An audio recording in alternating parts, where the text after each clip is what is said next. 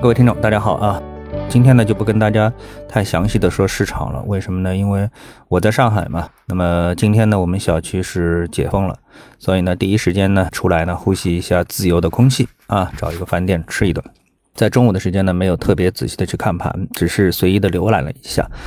随便说说啊。第一呢，这个 A 股市场呢走的还是不太好，继续往下走，特别是我关注到像这个创业板指数啊。跌得很厉害，但是呢，呃，在我前面看的时候呢，它的黄线呢是向上的，啊，是这个红盘的啊，黄线是红盘的，那也就是说，就是我一直的一个判断，就是大部分的股票其实它还是有交易的机会，但是呢，权重股呢。因为前期重仓在，呃，公募基金啊这样的一些机构手里，所以他们的抛压呢特别的重啊，也可能市场啊整体上是有一些缺资金，也就是缺新进场的这个资金，所以呢他们的钱不断的在赎回，那么造成一种被动的这个减仓啊，这是市场碰到的一个最大的问题。然后呢，这个上证指数之前还是有点红盘啊，那现在我看了五十收盘也变成绿盘了啊，而且跌幅都还比较大。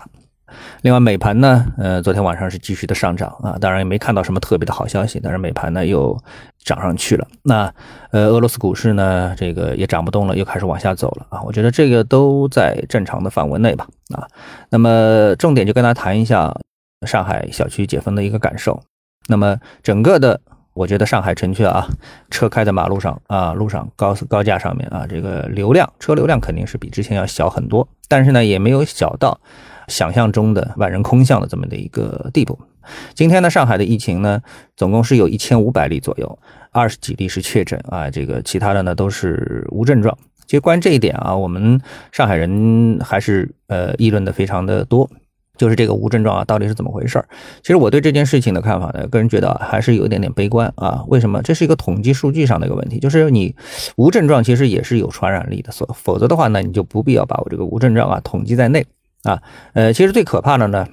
如果说你从清零的角度来看的话呢，我觉得无症状其实是最大的一个呃威胁，而且统计数据当中我们也可以看到了，每天呢都有一百多人呢，他是。呃，不是在就是说封闭采样当中呢检查出来的啊？什么叫封闭采样呢？我个人理解，就比如说像我们小区啊分着，那么里面的一千多个这个业主啊，那么如果当中查出来有非症状者，那那么这个呢就属于是封闭当中的啊。如果说呢，呃，这个人他出了小区啊，他小区没有封闭，然后呢他特别呢又想去上班或者到某个地方去，而这个地方呢又特别一定需要你的这个核酸报告，那他没办法，只能自己去。啊，主动到这个核酸检测的地方去检测，那这时候他如果检测出来是有问题的，那他就属于是非封闭的啊。我们也就是说有有叫什么，就是决赛圈啊，什么什么之类的这样的一种说法。那么这样的人每天啊，在上海我们看啊，都有一百多个。其实一百多个人，我觉得从素质上来说啊，这是比较还是相当这个考验或者说是挑战我们的这个清零政策的啊。我其实